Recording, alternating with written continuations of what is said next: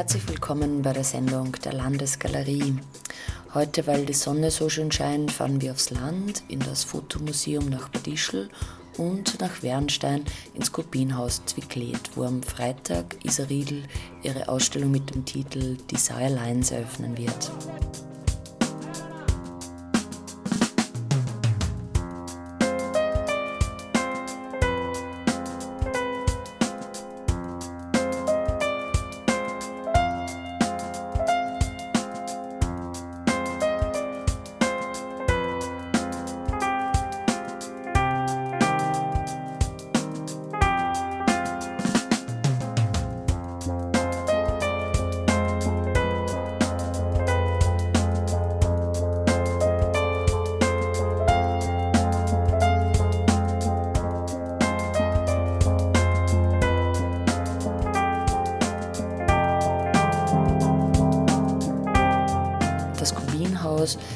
Inmitten eines Parks hat schlossähnlichen Charakter.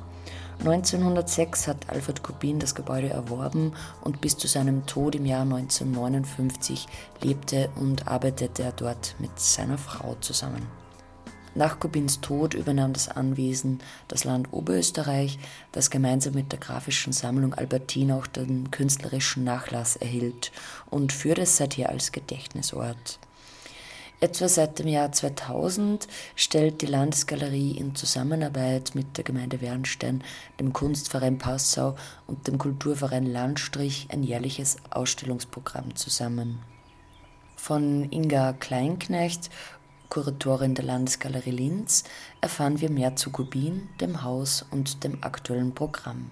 Die Landesmuseen haben natürlich eine ganz besondere Beziehung zu Alfred Kubin, diesem weltberühmten Zeichner und Illustrator, weil wir unter anderem auch die größte Sammlung an Arbeiten Alfred Kubins hier beherbergen in der grafischen Sammlung äh, der Landesgalerie. Das sind um die 3500 also es ist eine sehr, sehr große Anzahl an Blättern und das ist natürlich auch ein Stolz des Hauses, dass wir diese, also einen Großteil der Blätter hier auch verwalten und ähm, einfach zu unserem Bestand gehört. Das Kubinhaus selber ist natürlich ein Schmuckstück, ist was ganz Besonderes. Es ist wie eine äh, kleinere Schlossanlage, kann man sich das vorstellen, sehr schön in die Landschaft eingebettet und es wird sehr liebevoll betreut. Das heißt, wenn man sich dieses Haus anschaut, äh, kann man sich ganz genau vorstellen, wie Alfred Kubin auch gelebt hat. Es wurde also nach seinem Tod so gut wie gar nichts verändert. Man kann die Wohnräume im Rahmen einer Führung kann man sogar betreten.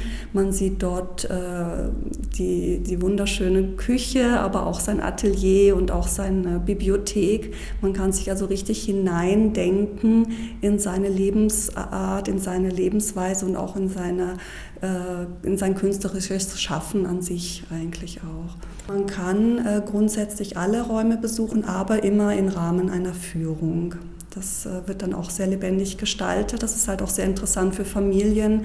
Man kann auch dort zum Beispiel Workshops oder man kann das halt auch ein bisschen ausweiten mit Schulen, Schulklassen, Familien. Aber das eigentlich Entscheidende ist, dass man dort miterleben kann, wie er gelebt hat. Man bekommt dann ganz speziellen Eindruck von der Situation und äh, ja, auch von seiner Denkweise kann man sich vielleicht auch hineinversetzen. Auch wenn man jetzt nicht so einen Bezug zur Kunst hat, ist es halt auch ein sehr, sehr schönes Zeitdokument, dieses Haus. Und wie hat Alfred Kubin dort gelebt? Es war zum Teil auch Selbstversorger. Ähm, es gab einen Garten, er hatte sehr viele Tiere, also Schweine unter anderem. Er galt eh auch als sehr tierlieb. Es gibt da sehr interessante Episoden auch, die davon zeugen, wie tierlieb er war. Er, ähm, ja, er wurde wohl von, von den Bewohnern immer als äh, als besondere Person auch wahrgenommen, weil er auch so eigenwillig gekleidet war. Er hatte so einen sehr schönen schwarzen Umhang teilweise an und äh, ja, er war halt einfach was Besonderes. Er hatte sogar den Spitznamen Zauberer oder Magier, äh, weil er als Persönlichkeit auch so speziell war. Was man auch in dem Video im Kubinkabinett in der Landesgalerie sehen kann.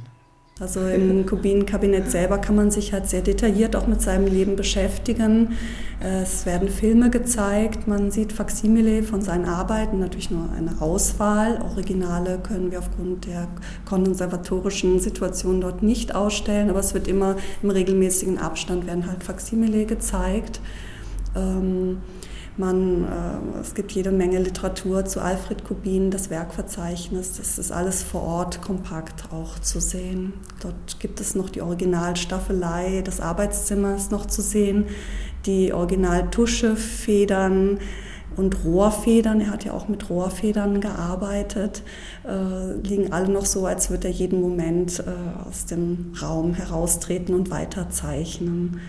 Er hat primär daheim gearbeitet. Seine Frau äh, hat ihm da die Tusche dann auch gerieben und äh, er hat sich dann die Rohrfedern selber geschnitzt aus dem Rohr, was in seiner Umgebung auch gewachsen ist. Also man kann sich das alles sehr, sehr schön lebendig vorstellen. Im, zum Kubinhaus gehört auch ein Ausstellungsraum, das sind die ehemaligen Stallungen. Äh, der Raum ist äh, sehr schön und großzügig und bietet eben auch die Möglichkeit, dort künstlerische Positionen, aktuelle künstlerische Positionen zu zeigen. Also sehen, man hat eine sehr schöne Verbindung zwischen Kubin und aktueller Kunstszene Oberösterreichs. Die Ausstellung von Katharina Lackner geht gerade zu Ende. Die von Isa Riedl wird am Freitag eröffnet. Wir werden morgen den Ausstellungsabbau organisieren. Der Ausstellungstitel war The Slime Becomes Mine. Äh, Katharina Lackner beschäftigt sich hauptsächlich mit der Linie. Das passt natürlich auch äh, in einem gewissen Kontext zu Alfred Kubin. Natürlich ist der Zugang ein ganz anderer. Also sie, sie ist eine Künstlerin, die sehr viel gereist ist. Sie war zum Beispiel auch in Shanghai und hat dort äh, Tuschezeichnungen angefertigt, eben auch auf diesem klassischen chinesischen Papier, wo natürlich die Tuschezeichnung noch eine ganz besondere ein ganz besonderer Informationsträger auch ist. Linie kann einfach der Horizont sein, Linie kann aber auch Informationsträger sein, zum Beispiel auf den Handlinien, die wir ja alle haben und die ja auch sehr bedeutungsträchtig sind. Also Linien auf der Hand, Linien äh, auf Karten, auf geografischen Elementen. Also auch eine sehr umfassende und inhaltliche Arbeit, die Katharina Lackner da präsentiert hat. Sie ist eine recht junge Linzer Künstlerin und wir waren recht stolz, sie dort auch präsentieren zu können. Die neue Ausstellung wird sein von Isa Riedel, Desire Lines. Äh, da geht es auch im weitesten Sinne um Linien. Äh, Isa Riedel ist sehr viel unterwegs, wenn man das so auf den Punkt bringen kann. Sie ist gereist im Balkan, in Albanien, aber auch in China sehr viel rumgekommen. Was für sie wichtig ist, das ist der, der Weg an sich, das Unterwegssein an sich, also der Weg, der zu etwas hinkommt, hinführt. Das muss jetzt nicht unbedingt äh, eine zeichnerische Linie sein, es kann, es, es ist sehr weit, weit gesteckt, das, was sie beschäftigt, sage ich jetzt mal. Also in Albanien zum Beispiel hat sie sich ähm, mit Architekturen beschäftigt, die Menschen leer scheinen. Das sind zum Teil äh, Bauprojekte, die noch mit Informationen gefüllt werden müssen. Diese, diese Projekte liegen außerhalb unserer gewohnten Wege, außerhalb der wichtigen Straßen. Und gerade diese Straßen außerhalb der Hauptstraßen, der Hauptwege, genau die interessieren Lisa Riedel auch weil es sind gerade die Wege, die zum Beispiel auf Landkarten weiß markiert sind, das ist so, so was mm, kartografisches auch wieder, gerade die Linien, das sind die Umwege, die zwar nicht direkt zum Ziel äh, führen, aber gerade deshalb interessant sind, weil gerade auf diesen Umwegen lernt man halt viel mehr von den Menschen kennen, viel mehr von der Lebensweise. Und auf diesen weißen Linien, die nennt sie dann auch wieder Desire Lines. Und diese Desire Lines, das ist dann auch wieder Ausstellungstitel der aktuellen Ausstellung. Auch inhaltlich interessiert sie immer der Weg dorthin, also auch das Erschließen von bestimmten Themen, zum Beispiel das Erschließen des Themas tschechischer Kubismus. Äh, das äh, genau der Weg zum Verständnis war eigentlich das, was sie äh, am meisten beschäftigt hat. Sie siedelt ihre Arbeit eigentlich ähm, zwischen den verschiedensten Techniken ein. Sie hat zum einen mal die Fotografie, das ist ihr Ausgangspunkt. Sie versucht eben das, was sie flüchtig wahrnimmt, äh, zu fotografieren und das ist bei vielen ihrer Arbeiten zunächst mal die Basis. Und das wiederum übersetzt sie dann äh, in Form von einer Mischtechnik zwischen Bleistift, Buntstift, manchmal auch Tusche, die sehr zart wirkt, meistens auf Papierarbeiten. Also es ist dann auch so, ein, so eine Art Kontrast. Also die Basis äh, der Fotografie bildet sozusagen das Gerüst und sie versucht dann aus der Erinnerung äh, das wieder umzusetzen oder aufs Papier zu bringen, was sie auch inhaltlich beschäftigt.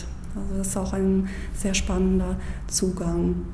Sie hat in Linz auch studiert, an der Kunstuni bei Ursula Hübner, lebt und arbeitet in Graz und ist auch eine von den jungen künstlerischen Positionen, die wir hier zeigen. Sie hat schon sehr viele Einzelausstellungen auch in Deutschland gehabt, in Düsseldorf, in Frankfurt, in Weimar. Also sie ist schon recht bekannt. Eröffnet wird die Ausstellung am Freitag, 19. April um 19 Uhr. Für das kommende Jahr sind viele Ausstellungen geplant, kuratiert von unterschiedlichen Institutionen. Es ist eine ganze Reihe an Ausstellungen geplant. Also zum Teil werden diese Ausstellungen organisiert von der Gemeinde Wernstein, von der Innviertler Künstlergilde. Äh, für, von uns äh, kuratiert und konzipiert wird dann im September die Ausstellung mit Ferdinand Götz.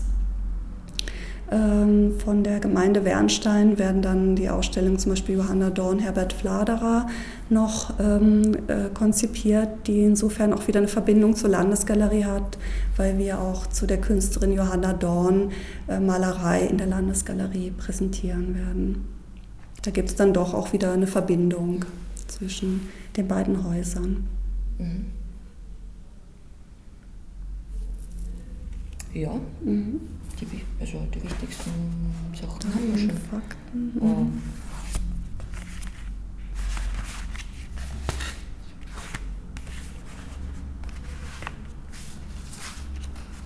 Ich meine, das Haus ist in das Tourismusprogramm eingebettet.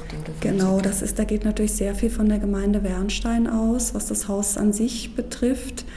Äh, aber wir werden jetzt zum Beispiel auch seitens der Landesgalerie auch nochmal ein neues Vermittlungskonzept erstellen, das halt von unserem Vermittlungsbüro aus äh, organisiert wird. Obwohl jetzt vor Ort gibt es auch sehr viel, äh, also ist das Angebot immer kompakt, dass man kann halt immer mit Familien dort auch hinkommen. Es gibt einen eigenen kleineren Workshop-Raum, also da, da wird schon viel organisiert auch. Bei den aktuellen Workshops wird angeboten, mit Rohrfedern oder Tuschefedern zu zeichnen, so wie Alfred Kubin es zu tun pflegte eben nach der Art von Alfred Kubin. Man kann eben sich diese Rohrfedern selber schnitzen, das ist auch mal recht, recht spannend.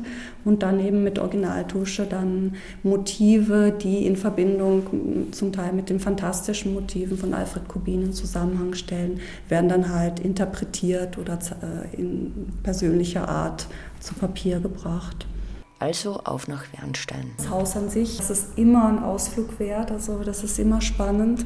Speziell natürlich bei schönem Wetter im Sommer, weil es äh, so, für, so viel anbietet für jedes Interessengebiet. Also man muss sich nicht zwingend für Kunst interessieren, um dieses wunderschöne Haus mal zu besuchen. Das ist eine spezielle Stimmung und man hat auch so eine Reise in die Vergangenheit, weil alles ganz, ganz authentisch auch erhalten ist. Also das ist sicherlich ein Erlebnis. Das ist zum einen halt das Haus an sich, dann die Ausstellungskonzeption und die Informationen, die dort gegeben werden. Wie hat der Wohnort das Schaffen Alfred Kubins wohl beeinflusst? Ich glaube, das, was ihm wichtig war, war die Abgeschiedenheit.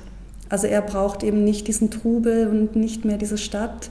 Atmosphäre, sondern das Abgeschiedensein, das in sich zurückziehen, das, hat, äh, das war wohl sehr wichtig für ihn auch, um arbeiten zu können.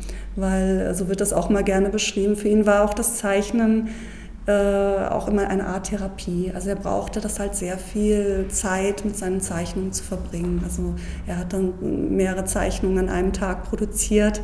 Das, äh, das war dann, das wird dann auch mal so beschrieben. Er hat dann die Tuschefeder geschnitzt, dann eingetunkt in Tusche gezeichnet, das nächste Blatt genommen und das, das war ein ganz schneller Vorgang auch. Also weil er das eben auch für seine Psyche gebraucht hat, das Zeichnen, um halt gewisse traumatische Erlebnisse aus seinem Leben auch zu verarbeiten.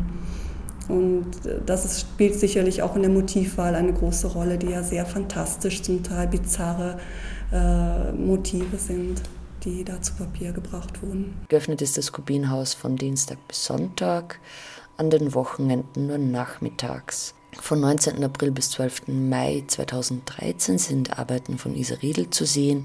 Eröffnet wird die Ausstellung am 19. April um 19 Uhr.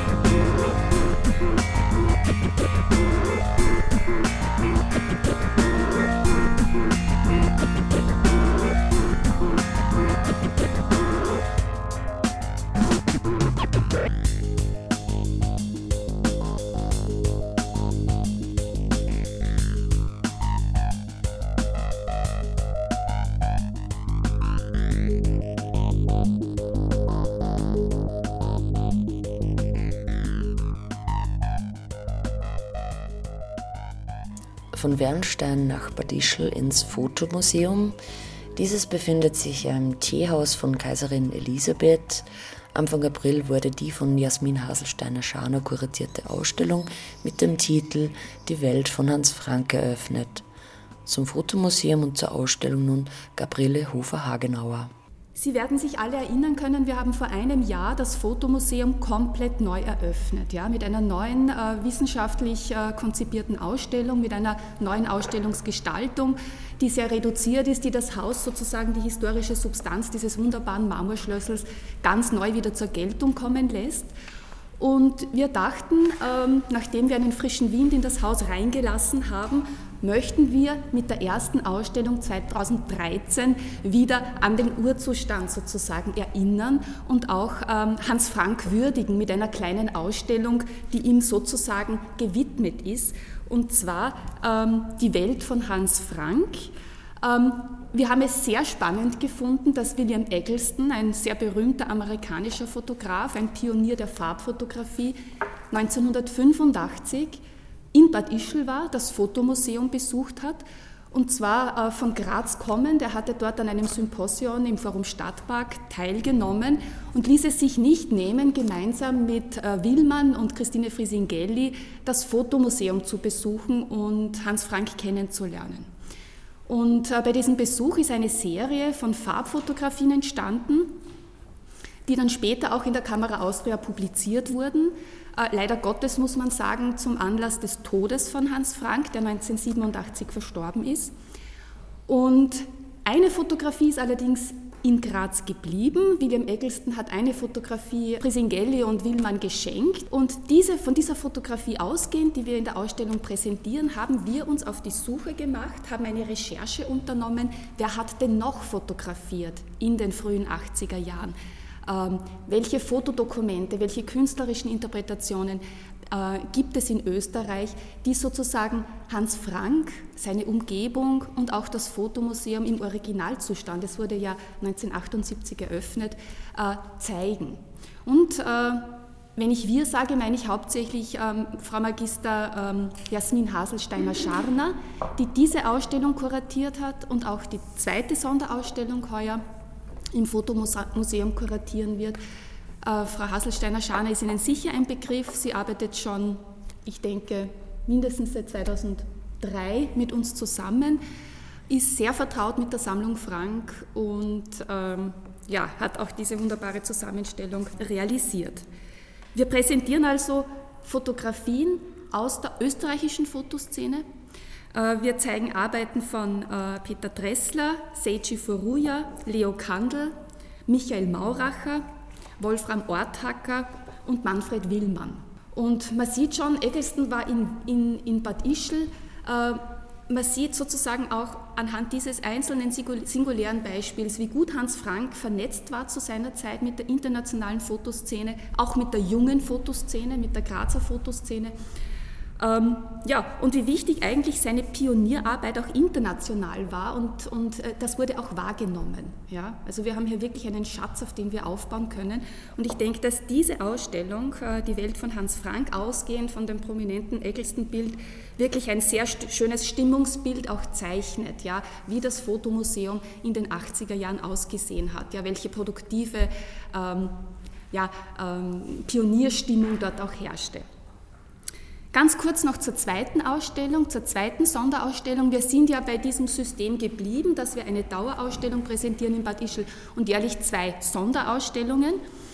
Und es ist uns immer wieder auch ein Anliegen, sozusagen diese Sonderausstellungen aus, aus den Sammlungsbeständen von Hans Frank zu bestücken. Aus zwei Gründen. Diese Ausstellungen sind immer wieder Anlass für uns, die Sammlung wissenschaftlich zu bearbeiten. Und wir ermöglichen dem Publikum immer wieder eine einen konzentrierten thematischen Ausschnitt, äh, einen Einblick in die Sammlung Frank, die ja sehr vielfältig ist. Die zweite Ausstellung ähm, hat den Titel Für immer jung. Es werden Kinderporträts präsentiert ähm, und die Zusammenstellung wird wiederum von Frau Haselsteiner-Scharner ausgewählt. Ich möchte gar nicht zu viel inhaltlich dazu sagen. Vielleicht nur, dass wir dann im Herbst in der Landesgalerie gemeinsam mit der, mit der Ausstellung im Fotomuseum einen Schwerpunkt, einen thematischen Schwerpunkt auch setzen. Äh, und zwar einen Schwerpunkt rund um Erwachsenwerden, Kindsein, ähm, Altern und zwar gemeinsam mit den Ausstellungen ähm, Someone Else. Das ist die nächste große Ausstellung im zweiten Stock, eine Videopräsentation ähm, zum Thema die Fremdheit der Kinder. Ich möchte da auch nicht zu viel vorwegnehmen, da haben wir natürlich wieder eine große einzelne äh, Pressekonferenz dazu. Und ab November präsentieren wir die Ausstellung ebenfalls im zweiten Stock der Landesgalerie Ages, Porträts vom Älterwerden, auch eine ganz prominente Liste internationaler zeitgenössischer Künstler, die da beteiligt sind. eine gemeinsam kuratierte Ausstellung mit der SK-Stiftung Kultur in Köln mit der fotografischen Sammlung dort. Das Fotomuseum in Bad Ischl ist geöffnet von April bis Oktober, täglich von 9.30 Uhr bis 17 Uhr. Die Welt von Hans Frank ist zu sehen bis 21. Juli 2013. Das war die Sendung der Landesgalerie Linz. Die nächste gibt es dann am 16. Mai. Bis dahin wünsche ich euch eine schöne Zeit.